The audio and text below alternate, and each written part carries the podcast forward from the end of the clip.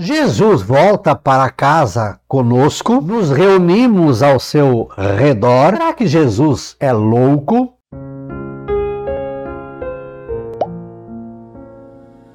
Olá, graça e paz, boas-vindas a gotas do Evangelho do Dia, sábado 22 de janeiro, mês em que fazemos menção a São Sebastião e hoje também celebramos São Vicente Palote. Naquele tempo, Jesus voltou para casa com seus discípulos e de novo se reuniu tanta gente que eles nem sequer podiam comer. Quando souberam disso, os parentes de Jesus saíram para agarrá-lo, porque diziam que estava fora de si. Amados irmãos e irmãs em Cristo Jesus, Evangelho hoje curtinho, mas de uma riqueza muito grande. As três gotas que eu escolhi para hoje, primeiro, ó, Jesus, Jesus voltou para casa com seus discípulos. Nós somos também os discípulos de Jesus, caminhamos com Jesus, ele volta e vem à nossa casa. Ah, e a nossa casa, olha, ó, reuniu tanta gente.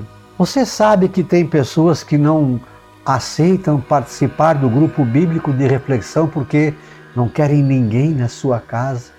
Que bonito ver quando as pessoas abrem as portas da casa para a novena, para o grupo bíblico, reúne tanta gente na sua casa, no seu ninho. Como é bonito isso, né?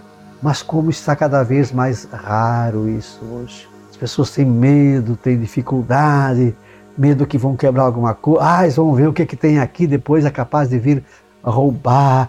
São tantas uh, as desculpas que nós damos para que ninguém se reúna na nossa casa. Por isso a solidão, a depressão, o estresse, cada vez mais sozinhos, não abrimos mais as portas da casa para ninguém.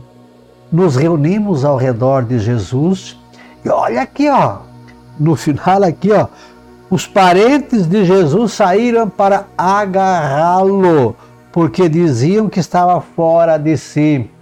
Nós também às vezes chamamos Jesus de louco nos seus evangelhos, nos seus ensinamentos, nas coisas que ele nos diz. Às vezes só gostamos de ouvir aquilo que, ah, que é bom, que é aquele chazinho de flor de laranja, é docinho, gostoso, mas não cura. Jesus, Deus muitas vezes nos prova num remédio amargo e nós também às vezes, ah, tá louco, tá fora de si. Não está. Precisamos passar pelas provas do fogo e Jesus é louco sim, mas louco para nos salvar.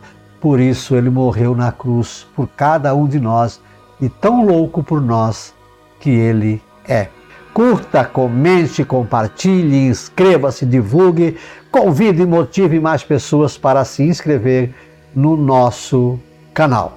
O verso então para hoje, como discípulos de Jesus, em sua volta permanecer.